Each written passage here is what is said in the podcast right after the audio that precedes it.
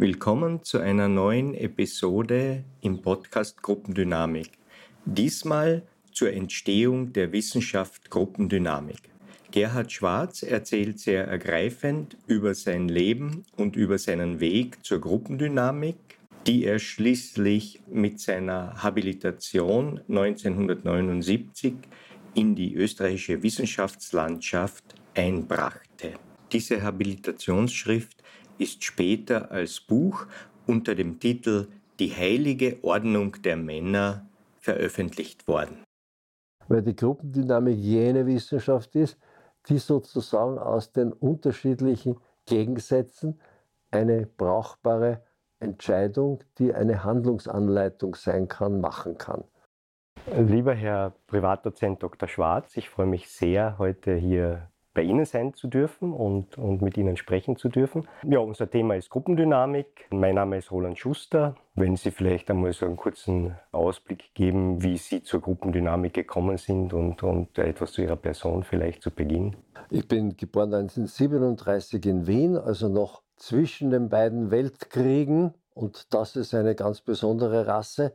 Helmut Schelsky hat als erster über diese Generation eine soziologische Untersuchung gemacht und nannte uns die skeptische Generation, weil wir also mehr oder weniger unter Umständen oder Zuständen aufgewachsen sind, die irgendwie an den Autoritäten sozusagen verzweifeln ließen. Weil so einen Krieg zu machen, äh, wie die, wie die Generation unserer Väter, das ist also sozusagen indiskutabel. Also grundsätzlich war bei uns, wir haben auch unseren Lehrern mehr oder weniger nichts geglaubt, sondern wir haben alles durch den Gaga gezogen, wir haben alles bezweifelt. Wir haben das erlebt dann, was man einen sogenannten Zusammenbruch nennt. Es hat also nichts mehr gegeben, es hat nichts zum Essen gegeben. Meine Eltern wurden umgebracht 1941, da war ich drei Jahre alt. Ich war dann als Waisenkind chronisch unterernährt und bin ein paar Mal bin von russischen Konserven vergiftet worden, habe bis heute eine chronische Hepatitis. Und ja, also das war eine, eine Katastrophe. Nicht? Ich bin ein paar Mal verschüttet gewesen und man musste immer ums Leben kämpfen, mehr oder weniger ums Überleben. Und das ist mit der heutigen Zeit nicht mehr vergleichbar. Und solche Umstände und Zustände zu machen, hat die Autorität irgendwie, ja. Ich habe dann studiert in Wien, auch als sogenannter Werkstudent, weil ich also keine Eltern gehabt habe, die mein Studium finanziert, aber immer gearbeitet. Nicht? Ich habe ursprünglich eine Waisenrente bekommen und dann habe ich arbeiten müssen auf dem zweiten Bildungsweg und äh, habe immer gearbeitet, ein Stück studiert, wenn ich Geld gehabt habe, wenn ich keins mehr gehabt habe, wieder gearbeitet und bilde mir bis heute ein, dass ich da mehr gelernt habe, als Skilehrer oder beim Chauffeurshilfsdienst oder bei verschiedenen anderen Sachen, als dann an der Universität. Und habe siebenmal das Studium gewechselt, habe also angefangen mit Naturwissenschaften, Physik, Chemie, Mathematik und bin dann bald drauf gekommen, dass die Naturwissenschaft eigentlich die Fragen nicht beantwortet, die ich mir immer gestellt habe und bin dann zum Schluss bei der Philosophie gelandet.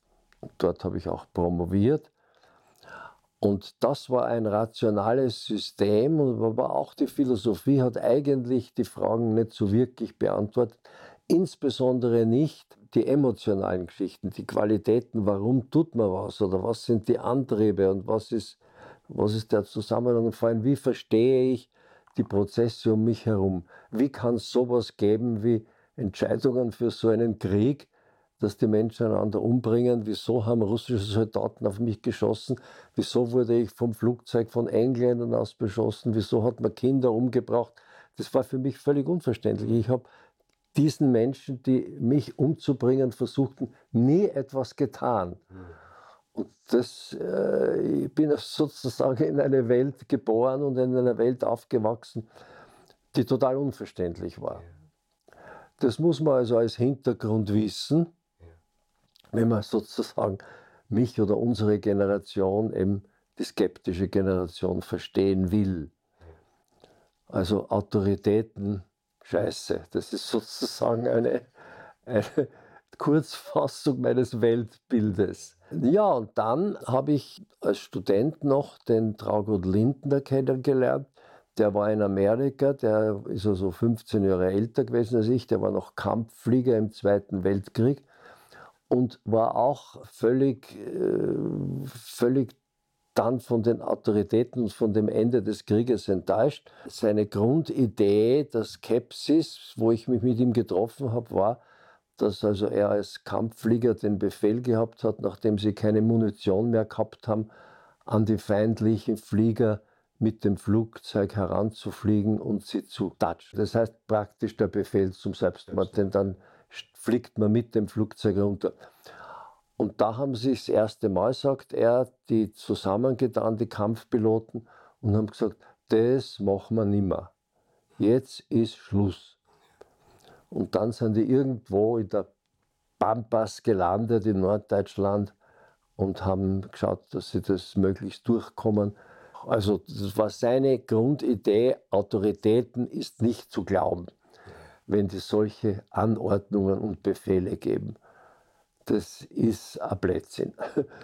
Ja, und damit ist er dann nach Amerika gekommen, war beim NTL und wir wieder zurück, hat dort die Gruppendynamik kennengelernt. Mhm. Und dann hat er es versucht, in Europa hat er ein paar Vorträge gehalten, einer davon habe ich gehört.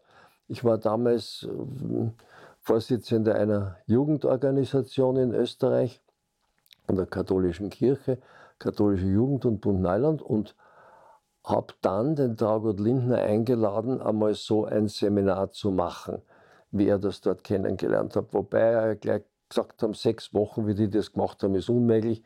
Und wer hat das auf eine Woche komprimiert? Und ich habe anschließend nach dieser Woche gleich selber das ausprobiert mit einer Führerwoche, hat das geheißen, äh, von der katholischen Jugend. Und das ist recht gut gegangen.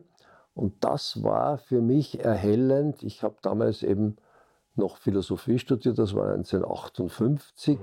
61 habe ich dann erst promoviert und hat erstmals erklärt oder erstmals Zugang gegeben zu den Emotionen, zu den irrationalen Dimensionen des Lebens, die weder in der Naturwissenschaft vorgekommen sind, dort hat man überhaupt alles ausgeklammert, und aber auch im Rahmen der zwischenmenschlichen Beziehungen. Die Psychologie war damals von Rohracher eine naturwissenschaftliche Psychologie. Es musste alles objektiv sein und der, der etwas beobachtet, spielt sozusagen nicht mit. Wie in einem Aquarium haben die Psychologen die Menschen beobachtet und auch der Kurt Lewin hat das dann ja begonnen anzuschauen. Für mich war dann erhellend, dass dieser Blick der reinen Objektivität nicht möglich ist, sondern dass der Beobachter mitspielt. Und in der Gruppe sitzt man als, als Trainer, der die Prozesse beobachtet, rückkoppelt und die Gruppe dazu zu bewegen versucht, selbst diese Prozesse zu erkennen damit war erstmals für mich ein Zugang zum irrationalen Verhalten des Menschen möglich. Das bis zu diesem Augenblick für mich völlig Unverständliche ist auf einmal verständlich geworden. Auf einmal habe ich begriffen, aha, da gibt es was. Ich habe dann auch noch die Gelegenheit gehabt, einen, zunächst einen ganzen Tag mit dem Konrad Lorenz zu zweit in den Donauauen herumzufahren. Das war dann nach meiner ersten Habilitation in Philosophie.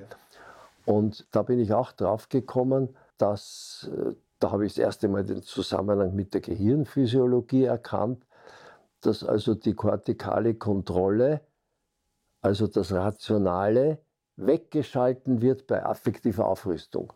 Mhm. Wenn ich mich ärgere, blind vor Wut, aber auch blind vor Liebe übrigens, der Sigmund Freud hat dann gesagt, Vorzeichen ist wurscht, wenn man, wenn man also affektiv angetan ist, dann schaltet sich der Kortex weg und wir fallen zurück auf die archaischen Muster.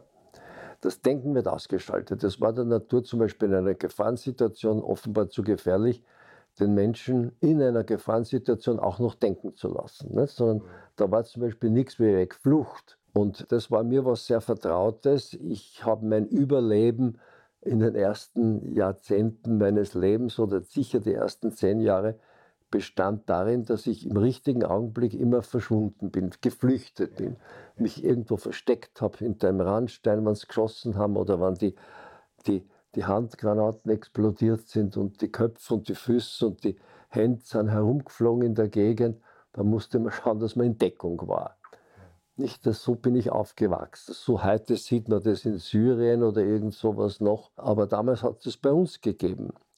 Und das ist schon ein anderes Weltbild, als ich, als man uns das sozusagen später verkaufen wollte im, im Rahmen des humanistischen Gymnasiums, nicht? Das stimmte mit meiner überhaupt nicht überein. Und jetzt plötzlich habe ich den Schlüssel gefunden. Der Mensch ist sozusagen ein archaisches Wesen, das immer noch in sich die alten steinzeitlichen Muster hat. Die Frage war eigentlich dann, die Psychologen haben das dann Regression genannt, ich falle zurück von höherem zivilisatorischen Normensysteme auf archaische Muster des Angriffs, der Verteidigung, der, der Drohimponiergehaben, der Flucht, der Panik oder irgend sowas, nicht? Und äh, wie kann man das beherrschen? Und die Gruppendynamik war für mich das erste Mal in meinem Leben ein Instrument, wie man solche irrationalen Prozesse beherrschen kann. Und zwar durch die Metaebene, dadurch, dass man sie bewusst macht, dann holt man das wieder herauf. Man muss allerdings dazu diese, diese Regression äh, erreichen und das erreichen wir am Anfang einer D-Gruppe dadurch, dass wir die sozusagen die Menschen für die Menschen gewohnten, üblichen, beruhigenden Autoritätsfunktionen nicht wahrnehmen. Nicht, wenn ich hingehe und sage, jetzt mal, setzt euch hin, schreibt das und das auf, macht das und ich strukturiere das, dann sind alle zufrieden, wenn ich es gut mache und das plausibel ist. Wenn ich aber nichts mache oder diese Funktionen nicht wahrnehme, dann werden die Leute unruhig und fallen plötzlich in ein Loch und sehen, die Autorität ist nicht da. Und jetzt beginnt die Gruppe als Kind. Für mich sind Gruppen, die neu zusammengesetzt sind, sowas wie kleine Kinder. Mhm. Und jetzt beginnt dieses Kind zu wachsen. Und für mich ist das die, die, die gute Möglichkeit, eine Gruppe, man kann dann, weil das sind ja meistens erwachsene Menschen, aber auch Studenten sind fast erwachsen, noch einmal, so wie Ontogenese, Phylogenese, noch einmal diesen Prozess der Menschwerdung zur Zivilisation durchzumachen. Und das ist ja auch so, dass das Kind äh, die Stammesgeschichte reproduziert. Das fängt an als Vierbeiner und lernt dann irgendwann die Sprache. Irgendwann richtet sich's auf, wie die Menschen sich aufgerichtet haben. Irgendwo artikuliert es dann, versucht sich einzureihen und durch Unterdrückung der archaischen Muster in die zivilisatorischen Regelsysteme. Und das kann dann, das kann man dann sozusagen noch einmal in einer Kurzfassung rekonstruieren. Und dabei gibt es ein paar sehr interessante Phasen, die auch unheimliche aktuelle Bezüge für mich hatten. Zum Beispiel der Widerspruch. Nicht? Das ist ja ein Punkt, dass also über Jahrmillionen jene Gruppen einen evolutiven Vorteil hatte, in denen alle in die gleiche Richtung gelaufen sind. Was also zum Beispiel bei einer Jagdgruppe, die in unserer Evolution eine große Rolle gespielt hat, sehr wichtig war. Nicht? Weil wenn die Hälfte dahin rennt, die andere Hälfte in die andere Richtung, der Plätze, die müssen einig sein. Und daher waren Dissidenten Leute, die widersprochen haben oder was anderes gemacht haben als die Gruppe, unbrauchbar. Die wurden getötet. Wer also widerspricht, wurde eliminiert, bekommt Widerstand. Das war für mich ganz wichtig, drauf zu kommen, dass also diese Gruppen einen Konformitätsdruck entwickeln, um alle gleichzuschalten. Mhm. Es gibt so einen Punkt, wo man in der Gruppe alle das Gefühl haben, so jetzt sind wir eine Gruppe, äh, wagt jemand einen Widerspruch? Nein, überhaupt bei Männergruppen, die zur Gangbildung neigen. Gang ist die, die ursprüngliche Jagdgruppe, mhm, okay. wo die Menschen auf die Jagd gegangen sind und einer konnte das nicht allein, sondern das musste in einer Gruppe sein, im Rudel sozusagen. Und die hatten einen Anführer, eine Alpha-Tier und der hat Führerbefehl, wir folgen dir. Das bin ich dann auch in Afrika draufgekommen. Das war überhaupt für mich sehr hilfreich. Vielleicht, wenn ich das gleich sagen darf, ich, ich habe dann in den 70er Jahren einen Lehrauftrag in Nairobi an der Universität gehabt und bin dann vom Kenya Institute of Administration eingeladen worden, Konfliktmanagement zwischen Stämmen zu machen. Ja, okay. Und das, äh, und da hat mich dann einmal einer, dem ich geholfen habe, Masai, in die Wildnis geführt, in die Masai Mara, und ich habe dort die Erlaubnis bekommen, wild zu zelten. Diese Erlaubnis habe ich immer noch. Mhm. Special Campsite heißt es. Und ich habe dann dort mich in das Land verliebt, also in die Wildnis und lebe also seit 45 Jahren so acht bis zehn Wochen im Jahr unter wilden Tieren. Schreibe dort meine, mit einem, auf einem Zeltplatz an einer der Quellen des Nils, schreibe dort meine Bücher und beobachte, bin irgendwie integriert in wilde Tiere. Das gibt es ja bei uns ja nicht. Bei uns gibt es ja kaum noch wilde Tiere und überhaupt keine Wildnis. Bei uns ist alles so zivilisiert, aber die ursprüngliche, archaische. Und da habe ich sozusagen auch gesehen, welche Muster, aus welchen Systemen die Menschen entstanden sind, welche Muster sich da entwickelt haben und welche Muster dann kontraproduktiv waren, also Panik zum Beispiel. Nicht?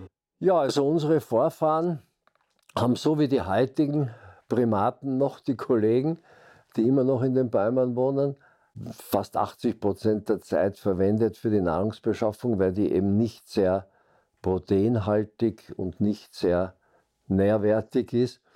Und die Menschen haben sich dann weiterentwickelt durch die Jagd. Aber die Jagd war also große Schwierigkeit, weil wir sind geborene Feiglinge wir sind ja viel schwächer, wenn wir überhaupt keine natürlichen Waffen. Mit den Zähnen können nichts, mit den Klauen gar nichts. Mhm. Sondern wenn eine Gefahr da ist, wir können nur rennen. Und äh, die Frage ist, wie funktioniert man einen Feigling um zu einem Helden, nicht? Und das geschieht kollektiv durch die Gruppe und durch Waffen.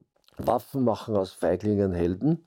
Äh, ich habe dann, wenn ich spazieren gegangen bin in der Wildnis, immer so einen Speer mitgehabt, so einen Maasai-Speer. Nicht? Meine Söhne haben mich dann ausgelacht und gesagt, das ist bei dir bestenfalls ein Placebo. Du kannst das also sicher im Ernstfall nicht verwenden. Nun, also im wirklichen Ernstfall, so einen habe ich nie gehabt, aber wahrscheinlich. Aber es gibt einem eine gewisse Sicherheit. Und ebenso Sicherheit gibt die Gruppe. Mhm. Und das war für mich ein ganz wichtiges Erlebnis, dass also der Mensch sozusagen im Emotionalen nicht allein existieren kann oder sagen wir so, dass allein kann man nur rennen, aber Angriffe oder sich stark fühlen kann man nur in der Gruppe und das ist wiederum bei Männern stärker als bei Frauen. Einer für alle, alle für einen, gemeinsam sind wir stark. Nicht? Das ist, hier gibt es übrigens auch große Gender-Unterschiede, wie man in der Gruppendynamik auch festgestellt hat. Ja, und dann habe ich gesehen, dass also die Gruppe wenn sie einmal so eine Gruppe ist, äh, in der Lage ist, den Prozess selbst zu reflektieren. Das heißt, Subjekt und Objekt fallen nicht mehr auseinander. Der, der etwas analysiert, schaut nicht mehr so hinein wie ein Wissenschaftler in ein Aquarium ja. oder auch nur beobachtet, Tiere beobachtet, sondern man beobachtet sich selber und man kann die Prozesse selber erkennen. Man kann auch die eigenen Positionen erkennen. Zum Beispiel machen wir da Soziogramme, wo wir feststellen, aufgrund welcher Beiträge in der Gruppe ich welche Position habe. Das äh, führt zu einem neuen Freiheitsgrad, mhm. weil die wenigsten Menschen wissen, wie sie zu der Position in der Gruppe kommen, die sie haben. Und viele haben nicht die Position, die sie brauchen. Also manche haben zum Beispiel zu viel Autorität als Chef. Das führt dazu, dass sie die Gruppe nicht selbstständig wird. Das heißt, Autorität oder Einfluss ist gar nicht einmal so gut für Chefs zum Beispiel. Andere, wenn sie Spezialisten sind, haben wieder zu wenig Einfluss, weil die Gruppe das nicht akzeptiert, was er sagt. Er hat von der Sache recht, aber nicht von der Akzeptanz in der Gruppe. Ein anderer hat wieder Akzeptanz in der Gruppe, versteht aber von der Sache nichts. Und daher ist sozusagen der Erfolg für Menschen dadurch gegeben, dass sie reflektieren können, welche Beiträge in einer Gruppe zu welcher Position führen. Wie kriegt man Vertrauen? Wie kriegt man Einfluss? Und wie viel brauche ich für den Job? Ich brauche nicht für jeden Job Vertrauen, ich brauche nicht für jeden Job Einfluss, sondern unterschiedlich. Und sich das aussuchen zu können, das ist eine der Hilfestellungen, die die Gruppendynamik gibt, dass ich sozusagen über meine Position selber verfüge. Wie überhaupt, äh, würde ich sagen, ist die Gruppendynamik Freiheitslehre. Sie versucht in immer mehr Dimensionen den Menschen Freiheit zu geben. Das heißt, Entscheidungen selbst zu treffen und nicht von seinem Unbewussten oder seinen Emotionen oder von einer Autorität und so weiter treffen zu lassen. Sodass also der Sinn äh, eines solchen Gruppenprozesses, und wir haben ja damals eben den von sechs Wochen wie in Amerika auf eine Woche reduzieren müssen, weil sechs Wochen sind unverkäuflich. Das war, haben in den 50er Jahren schon das Modell gehabt, das wir heute auch noch fahren. Aber eine, unter einer Woche haben wir es bis heute nicht geschafft, auch nicht sozusagen die nächsten Generationen mhm.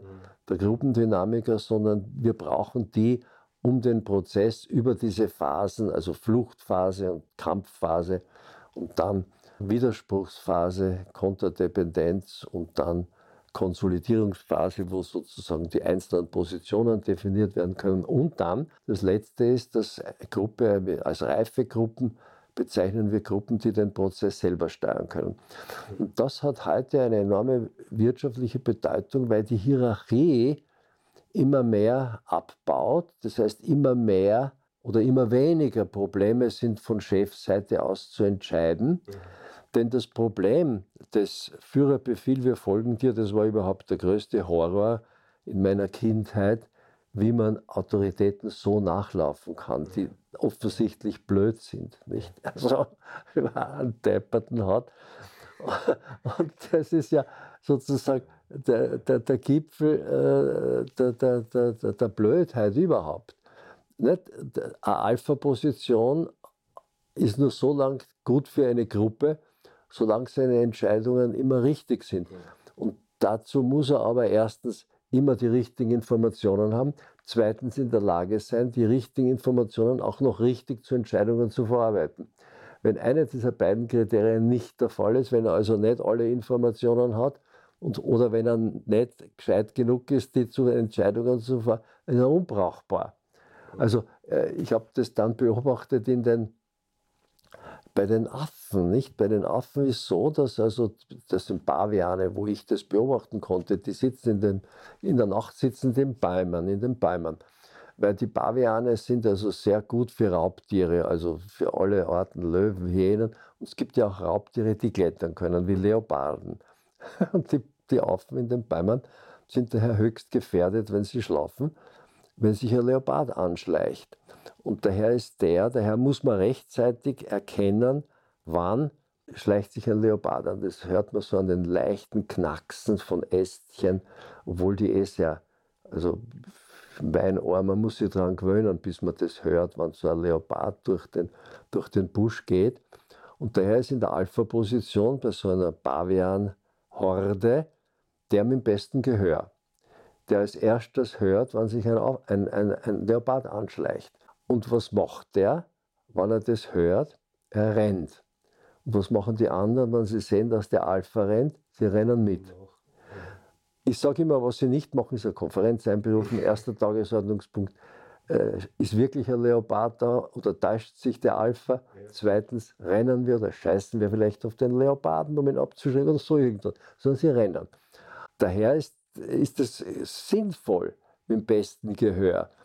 Und der hat auch übrigens eine hohe sexuelle Attraktivität. Die Weibchen rennen alle dem Alpha nach. Dadurch hat er eine höhere Reproduktionsrate seiner besonderen Qualitäten. Nicht? Es wäre völlig sinnlos gewesen von der Natur, den Schwerhörigen in die Alpha-Position zu hieven, zum Beispiel mit der sexuellen Attraktivität. Die würden bald der Ausmerze anheimfallen, nicht? weil sie gefressen werden. Und daher ist dieses Prinzip Führerbefehl, wir folgen dir, dann gut, wenn der wirklich über alle Informationen verfügt und auch schnell genug sie in Entscheidungen umsetzen kann. Das ist aber ab einem bestimmten Komplexitätsgrad nicht mehr der Fall. Beim Homo sapiens ist so, dass nicht der Alpha alles weiß, sondern dass andere Mitglieder der Gruppe auch über Informationen verfügen. Und wenn einer etwas besser weiß als der Alpha, dann ist es ganz gut, zu widersprechen. Wenn der sagt, wir rennen links und der weiß, besser ist es rechts zu rennen, dann muss er halt falsch, rechts geht es besser. Und jetzt hat also die Gruppe die Problematik, dass sie zweieinander widersprechende Aussagen hat. Und jetzt muss sie entscheiden, wer hat recht. Und jetzt diskutieren sie das. Und dadurch kriegt die Gruppe, in der Widerspruch existiert, eine höhere Performance als Gruppen, die das nicht haben. Und damit wird der Alpha entthront. Eine Metapher für Alpha-Position, für Autorität ist Gott. Nicht? Und da gibt es ja in allen, fast allen Religionen diese Geschichte, die in der Bibel etwa mit dem Sündenfall beschrieben wird. Also der Alpha sagt, ihr dürft nicht vom Baum der Erkenntnis essen. Baum der Erkenntnis heißt selber denken, nicht? Was der Kant dann in Aufklärung sagt, ich verwende meinen eigenen Verstand, um drauf zu kommen, was richtig ist, und nicht den des Alpha. Und das ist verboten, nicht? In der, solange die Gruppe eine Einheit bildet und die Gruppe einheitlich besser sind als die Gruppe, in der ein Widerspruch ist. Und ab einem bestimmten Komplexitätsgrad, ich glaube, das war sicher mit dem Habitatswechsel unserer Vorfahren, Auszug aus Afrika in andere Teile der Welt, dass plötzlich es so viele verschiedene Informationen gab, die der Alpha nicht mehr alle gepackt hat. Und jetzt ist das Widerspruch gefragt. Und in dem Augenblick, wo man widerspricht, wo man sich also nicht an die Regel hält, ihr dürft nicht vom Baum der Erkenntnis essen, sondern sie essen vom Baum der Erkenntnis. Übrigens die Eva war die, die mit der Hilfe der Schlange widersprochen hat. Und das ist etwas, was wir in der Gruppendynamik immer sagen. Männer sind zum Beispiel unter Konformitätsdruck zu setzen und geben dann meistens nach. Wenn sie Frauen unter Konformitätsdruck setzen, mobilisieren sie das Widerstandspotenzial. Die ah, reagieren okay. völlig anders als Männer. Die, gehen, die bilden nicht eine Gang und schalten gleich, sondern die widersprechen, wenn sie Konformitätsdruck machen. Ne, das heißt, die Eva, da hat sich die Schlange mit Recht an die Eva gewandt, eine größere Chance für das Essen vom Baum der Erkenntnis. Und dann sagt der Alpha, der liebe Gott, siehe, Adam ist worden wie uns einer, selber erkennen, was gut und böse ist. Und das ist sozusagen dann eigentlich der erste, der Punkt, wo die Gruppe zur Gruppe wird, zu einer brauchbaren Gruppe. Über den Widerspruch, über wir nennen das Konterdependenz, kommt sie dazu, dass die Leute selber denken. Und äh, die selber Denkenden im Rahmen einer Metaebene, also im Rahmen äh, einer hochreflexiven Gruppe, die sind heute brauchbar, weil die können die Autoritäten die immer unbrauchbarer werden, ersetzen. Das heißt, wir ersetzen heute, und ich habe also jahrzehntelang eben für Vorstände, für Projektgruppen solche Gruppenentwicklungsprozesse zu hochreflexiven Gruppen geleitet, damit sie die Floprate bei den Entscheidungen geringer wird, weil die kostet Geld.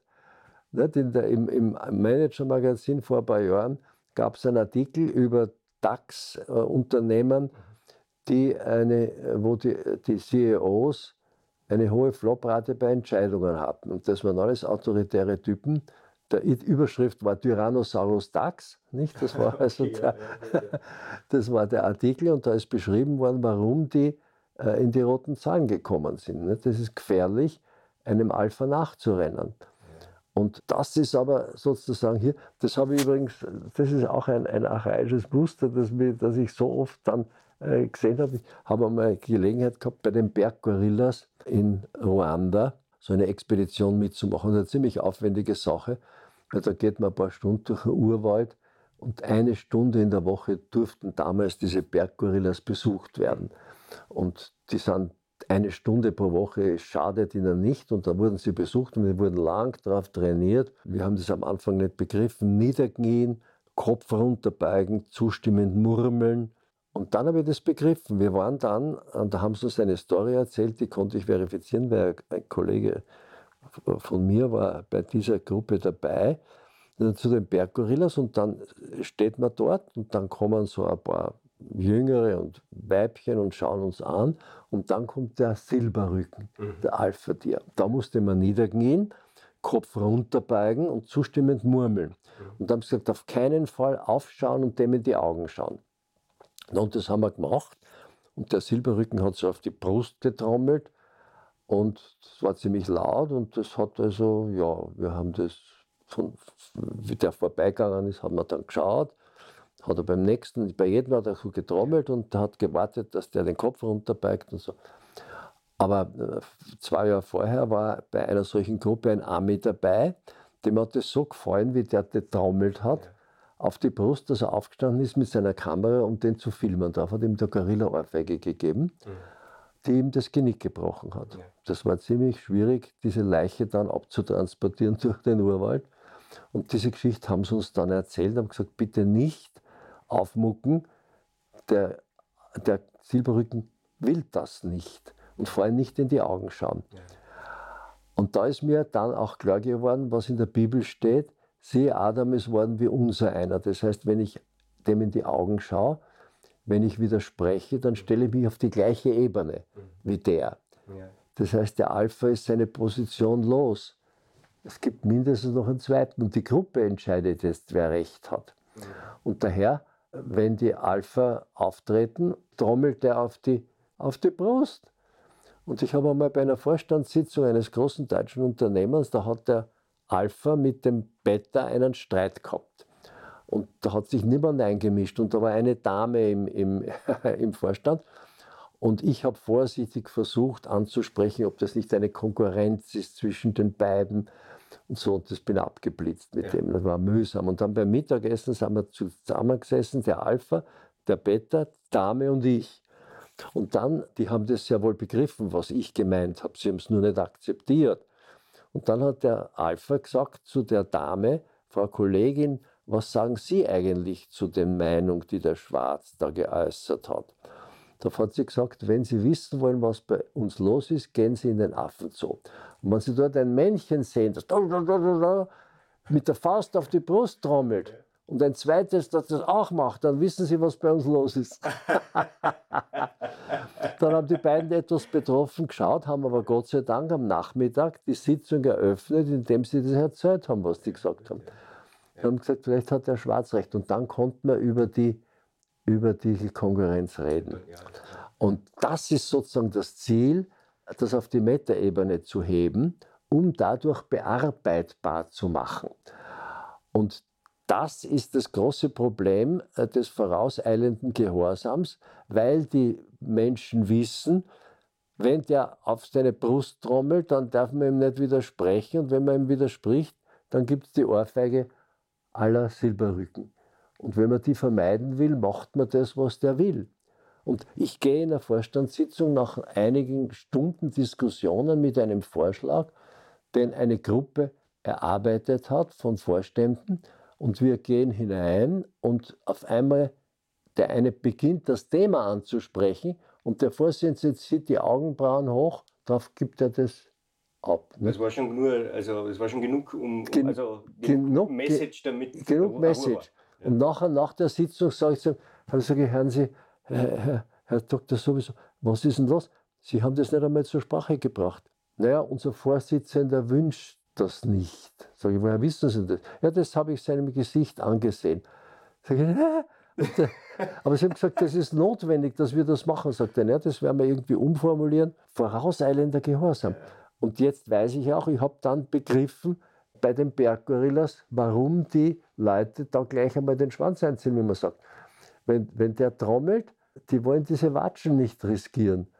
Silberrücken die der nicht gibt. Und das ist sozusagen das große Problem der Hierarchie, dass die sich von Leuten umgeben, die also ihm nicht widersprechen. Das ist der Vorteil übrigens, wenn Frauen da hineinkommen, die widersprechen, die, die beugen sich dem nicht, sondern die im Gegenteil. Nicht? Wenn sie also da Druck äh, spüren, sind sie umso mehr also nicht alle Frauen, es gibt ja auch an Hierarchie angepasste Frauen, aber die Hierarchie ist etwas, was für Männer gebaut ist und nicht für Frauen. Und ich erwarte mir da sehr viel von der Beteiligung von Frauen. Und seitdem es Frauen früher in den ersten Jahrzehnten, würde ich fast sagen, 50er Jahre, 60er Jahre, noch in die 70er, waren ganz selten bei unseren Klienten, bei den Managern Frauen dabei. Jetzt gibt es mehr in den letzten Jahrzehnten. Und da funktionieren die Gruppen auch ganz anders. Es funktionieren Frauengruppen anders als Männergruppen, Männergruppen und so weiter.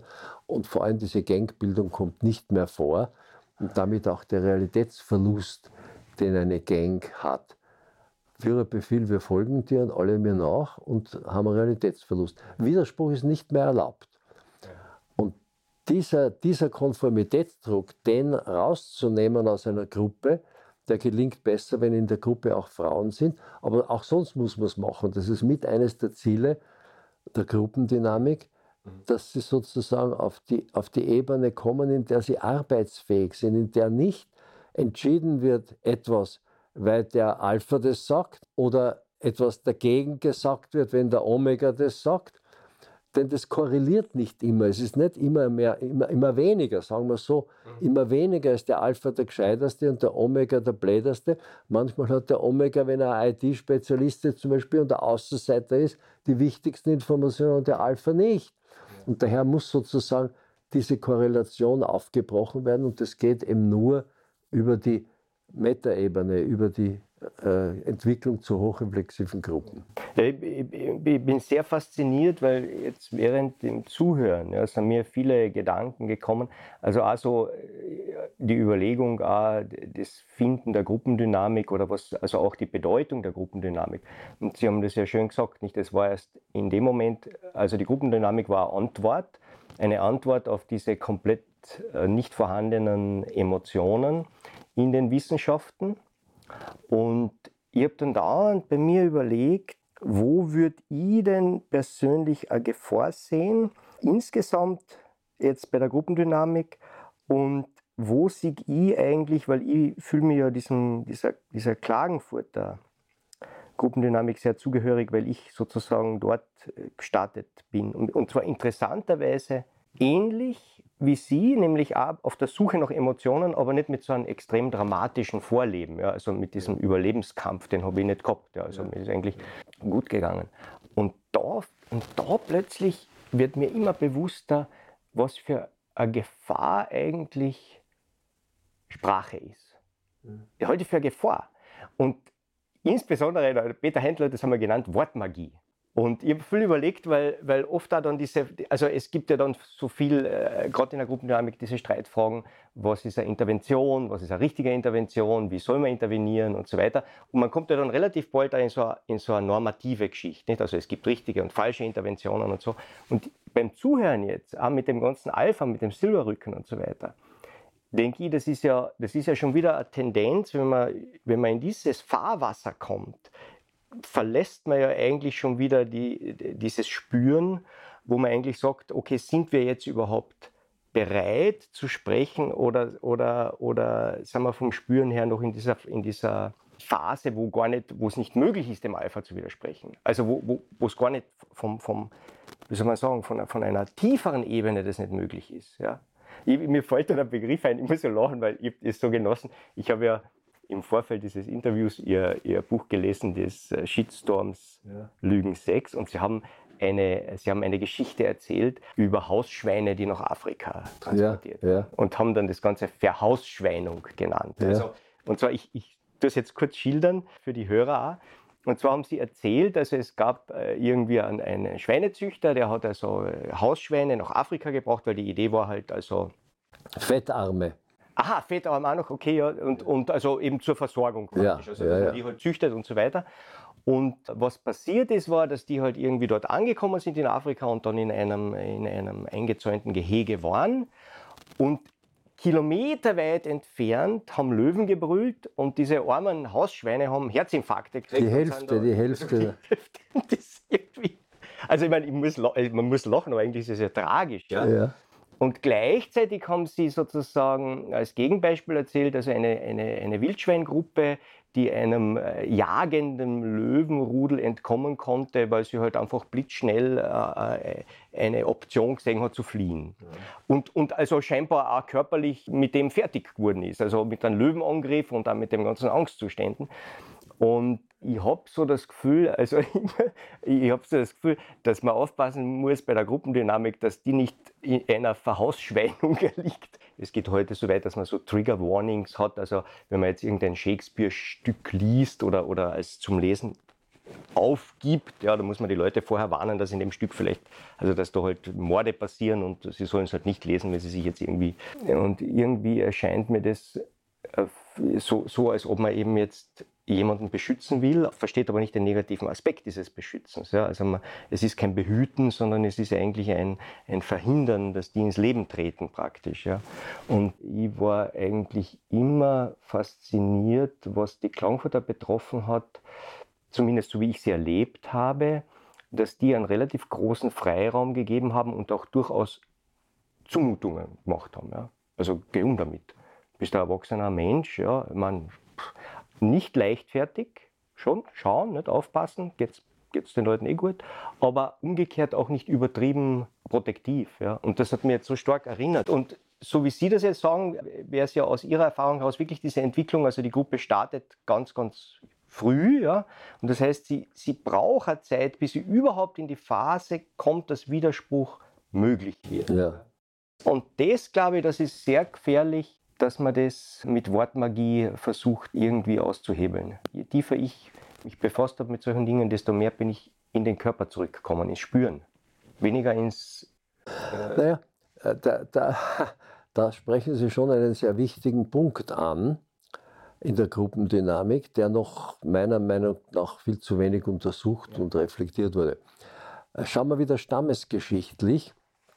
Die Tiere können einander Mitteilungen machen, Informationen geben. Die Elefanten klopfen auf den Boden und auch der Berggorilla, wenn er Silberrücken drauf klopft, dann ist sozusagen das Resonanz, haben sie jetzt untersucht, sagt was aus über seine Stärke und über die Größe des Brustkastens.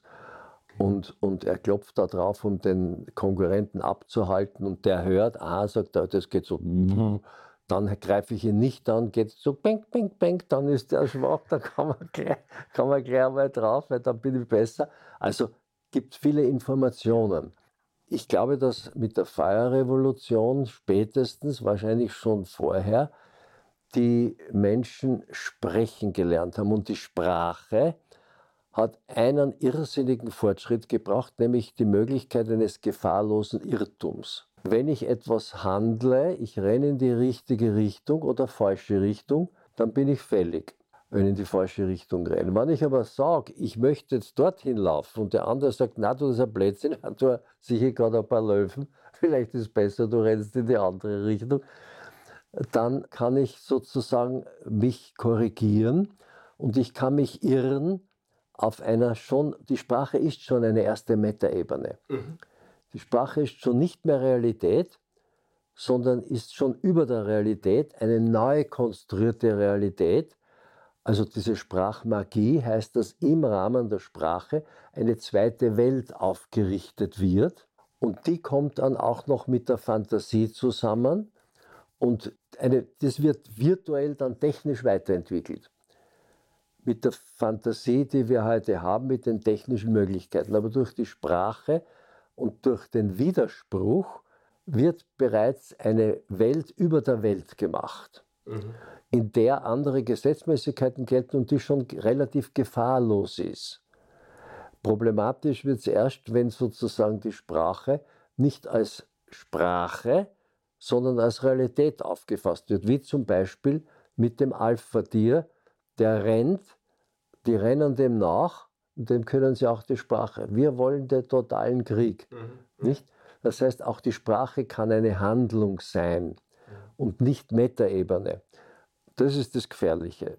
Solange die Sprache als Metaebene da ist, mit Diskussion, mit Hin und Her, mit Rede und Gegenrede, mit Negation, wie Hegel sagt, die, die Identität geht über die bestimmte Negation weil das ist bei Kindern schon so mit der, mit der, mit der Trotzphase, dass das Kind, um drauf zu kommen, dass eine Entscheidung meine Entscheidung ist, muss ich erst einmal widersprechen. Solange ich immer noch dasselbe sage wie der andere, kann ich nie drauf kommen, ist das jetzt meine Entscheidung oder die der Mutter. Die Mutter sagt, komm, wir machen das und das Kind macht das. Und solange das Kind immer das macht, was die Mutter sagt, ist es ununterscheidbar, ob es seine ist okay. oder die der Mutter. Das heißt, eine eigene Identität bekommt es erst über die Negation. Und diese Negation vollzieht sich beim Homo sapiens über die Sprache und nicht über das Tun, ist auch, auch über das Tun. Also manche Kinder rennen weg, aber, aber das ist schon gefährlich. Nicht? Wenn sich ein Kind losreißt, wenn, sie, wenn wir über die Straßen rennen und in die andere Richtung rennen, zack, ist ein Auto da, das ist gefährlich. Nicht? Das heißt, es ist schon gut, wenn die Kinder in der Trotzphase, nicht? also bei, bei meinem Sohn habe ich also, äh, bei meinem älteren Sohn, hat er eines Tages diese Trotzphase gesagt, der hat immer einen Kakao gekriegt nicht? und zum Frühstück.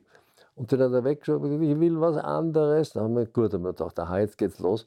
Möchtest du einen Tee wie der Papa? Da hat er sich einen Tee geben lassen. Dann hat er gesagt, ich will was anderes. Dann hat er gesagt, aha, möchtest du einen Kaffee wie die Mama? Dann hat er sich einen Kaffee geben lassen. Dann hat er gewusst, er will das nicht. Ich will was anderes. Er hat nicht gewusst, was er will. So. Er hat gewusst, was er nicht will. Nicht? Ah, okay. Und mein jüngerer Sohn, der war überhaupt da äh, schon ganz brutal. Der hat mich gefragt, ich will das nicht.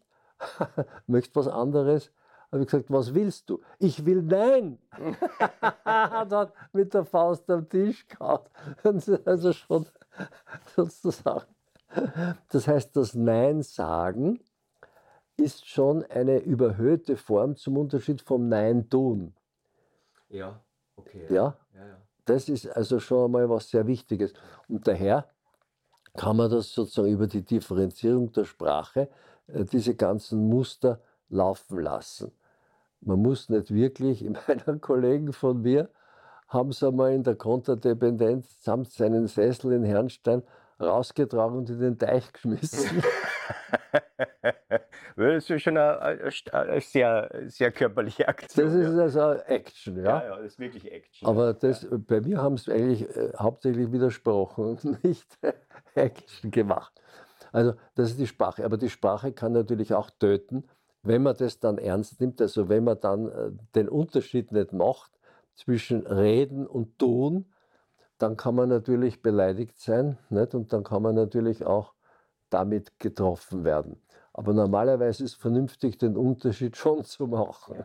Und auf das kann man reflektieren. Das wird in der Gruppe, also ich lege dann immer großen Wert darauf, wenn einer beleidigt ist, dass man sagt, naja, das ist geredet, das ist gesagt, das ist ja noch ein Unterschied. Nicht? Was, ist da, was ist dran die Tat und was ist dran sozusagen die, die, die Reflexion, die zweite Ebene?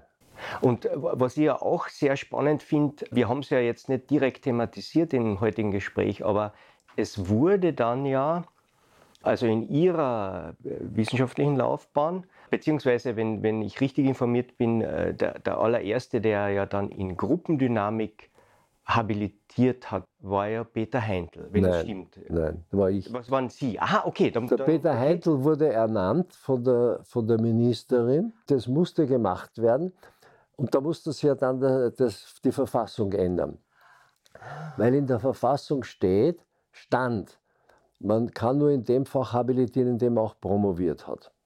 Das ist natürlich ein Plätzchen, weil da kannst nie eine neue Wissenschaft geben. Genau, aber dann ist man gezwungen, sozusagen weiter, also in der Linie weiter Ja, dann hätte, wäre die Gruppendynamik eine Unterabteilung der Psychologie oder sonst Und da hat die Ministerin den Peter Heintl zu seiner Lehrkanzel Philosophie, in der er habilitiert war und die er gekriegt hat, hat sie ihm die Lehrkanzel Gruppendynamik dazugegeben.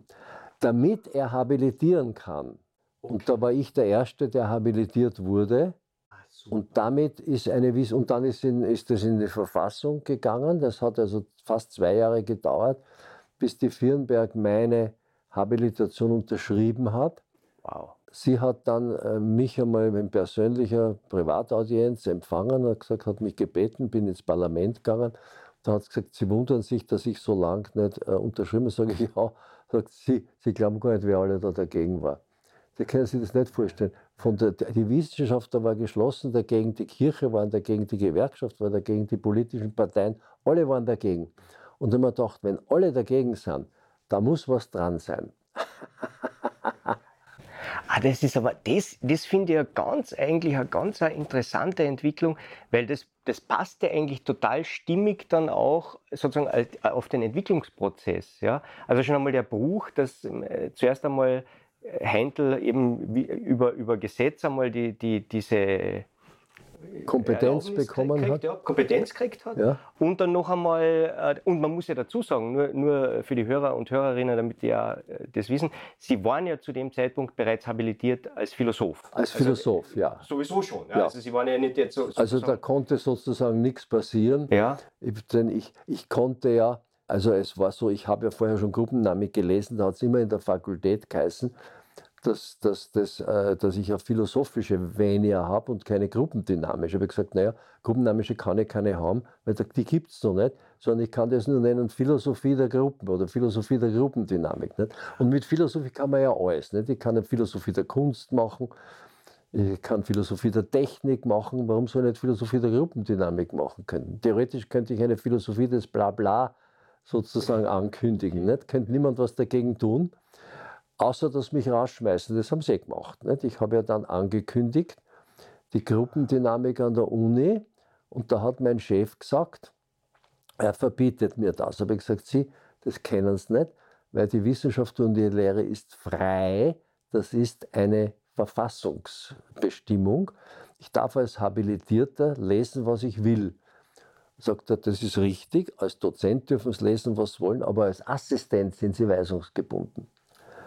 Und da habe ich mir gedacht, na, das schaue ich mir an. Ich kann mir nicht vorstellen, dass mich der, wenn ich das als Dozent ankündige, meine Assistentenstelle kündigt.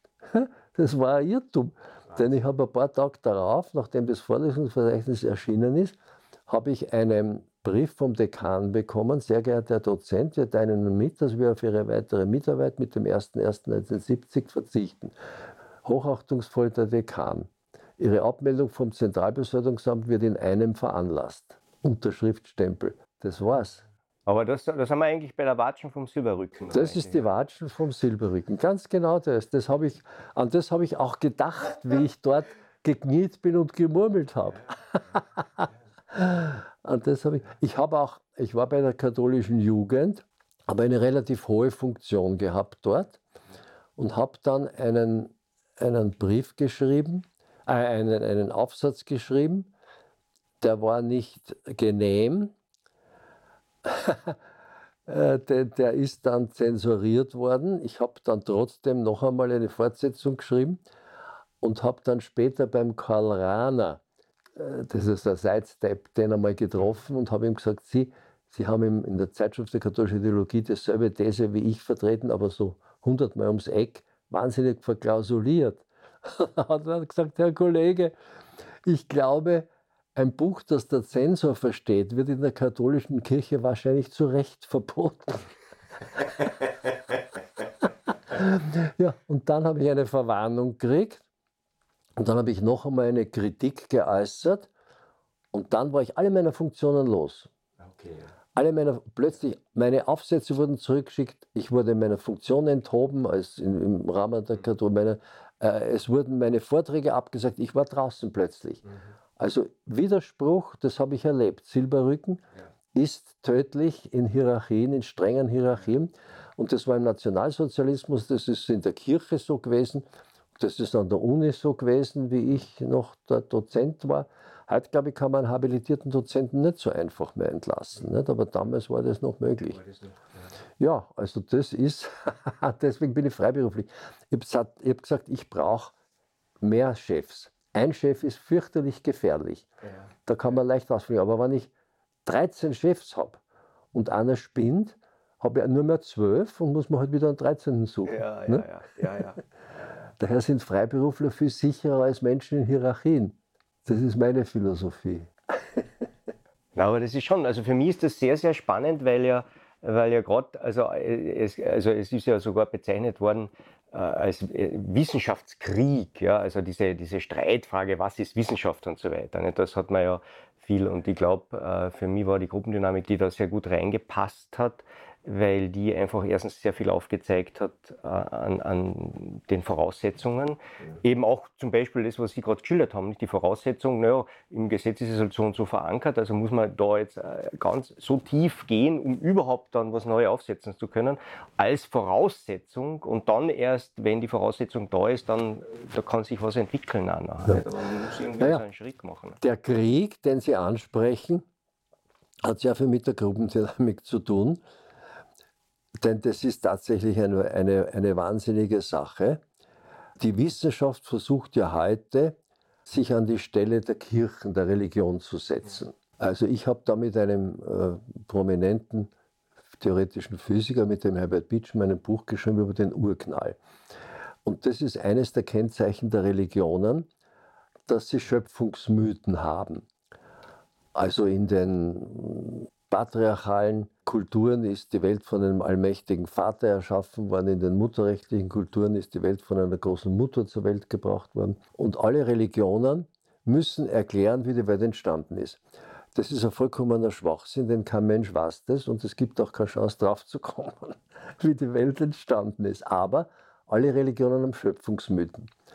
Und daher muss auch, wenn die Wissenschaft sich als Religionsersatz etablieren will, einen Schöpfungsmythos machen. Und da haben sie erklärt, die Welt ist durch einen Big Bang. Die Atombombe hat den Krieg beendet, daher ist sie geeignet, sozusagen als Zeichen des Zeitalters. Eine große Explosion, eine riesige Explosion äh, ist am Anfang der Welt gewesen. Das ist ein vollkommener Schwachsinn, denn diese partiellen Differentialgleichungen haben immer mehrere Lösungen. Und das eine davon ist natürlich, dass ein, aber das die bläderste mit einem Urknall. Warum soll sich das Weltall ausdehnen? Man kann übrigens auch die Rotverschiebung anders erklären. Und da haben sie sich auf einem Konzil, die nennen das Kongress heute, haben sich geeinigt, so wie die katholische Kirche auf den Konzilien eine bestimmte Formel gefunden hat, die, an die man zu glauben hat, wenn man eine gläubige Gemeinde hat. Und die, die Rolle der, der Heilsbringer geht jetzt von den Kirchen auf die Wissenschaft über. Und die äh, benehmen sich daher auch so, man darf nicht widersprechen inzwischen nicht? in der Wissenschaft, man darf nicht. Deswegen waren auch alle Wissenschaftler, nicht? mir hat dann einer über dem Aufzug angetroffen, bei meiner Habilitation, hat er gesagt, Herr Kollege, ich war also auch da dagegen. Sage ich, warum? Sagt er, das ist autoritätsgefährdend, was Sie machen. da habe ich gesagt, sehen Sie, selten le le legt jemand gleich so ein volles Geständnis auf, was, was, was da los ist. Ne? Das ist tatsächlich autoritätsgefährdend, denn das ist sozusagen, was die ja nicht, man darf nichts in Zweifel ziehen, aber untereinander streiten. Und das ist sozusagen auch ein aktueller Punkt. Wir überlassen heute im Augenblick nicht den Gruppendynamikern, sondern den Politikern die gruppendynamische Funktion. Denn die Wissenschaftler, jeder sagt was anderes in der, in der Covid-Pandemie, aber die Politiker müssen ja Entscheidungen treffen müssen daher einem glauben oder an anderen. Wenn die sagen, machen wir es so oder so, das Gegenteil. Nicht? Und in der Wissenschaft ist aber so, dort ist wichtig, dass gestritten wird. Dort ist wichtig, dass es verschiedene Meinungen gibt, weil nur dann kann man zu einer vernünftigen Lösung kommen, wenn Spruch und Widerspruch da ist. Mhm. These, Antithese, Synthese. Ne? Das ist sozusagen das Erkenntnisinstrument der Wissenschaft, die bestimmte Negation, wie Hegel das nennt. Aber für Politiker ist das unbrauchbar, weil ich kann nicht als Politiker sagen, wissen Sie, wir sperren zu und nicht. das kann ich nicht machen. Sondern er muss sagen, wir sperren zu oder wir sperren auf, Punkt, weil sonst kennen Sie die Leute nicht aus. Sie tun eh zu viel herum. Und die Leute kennen sich eh zu wenig aus mit dem. Nicht? Sie glauben eh zu viel den Wissenschaften und jeweils anderes. Aber das ist eine Schnittstelle und dort gehört die Gruppendynamik hin. Dort wird sie auch hinkommen, weil die Gruppendynamik jene Wissenschaft ist, die sozusagen aus den unterschiedlichen Gegensätzen eine brauchbare Entscheidung, die eine Handlungsanleitung sein kann, machen kann. Das ist die, die Formel bei hochreflexiven Gruppen, Projektgruppen zum Beispiel, was empfehlen wir jetzt dem Vorstand? Ne? Also für, für mein Empfinden, also das, was Sie jetzt gerade gesagt haben, war sehr äh, erhebend für mich. Also ich hätte, ich hätte gesagt, das ist ein wunderschönes Schlusswort. Na gut, ja. Das passt. Also ja, ich hätte ja. jetzt so äh, aus ja, der ja, Hüfte, ja, ja. ich weiß ja, nicht, ja. Nein, jetzt da irgendwie, aber ich, das Na, war schön. Gut, ja, gut. Das war ja. schön. Ja. Und äh, ja, vielen, vielen Dank für das Gespräch, Herr Schwarz. Ja. Hat mich sehr, sehr gefreut. Ich hoffe, wir, wir sehen uns noch äh, auch in gruppendynamischen Kontext. Text einmal wieder. wieder, ja, ja. So also hat die Gruppendynamik in Österreich ihren Weg in die Wissenschaftslandschaft gefunden. Ich hoffe, liebe Hörerinnen und Hörer, der Beitrag hat Ihnen gefallen und Sie bleiben dem Podcast gewogen.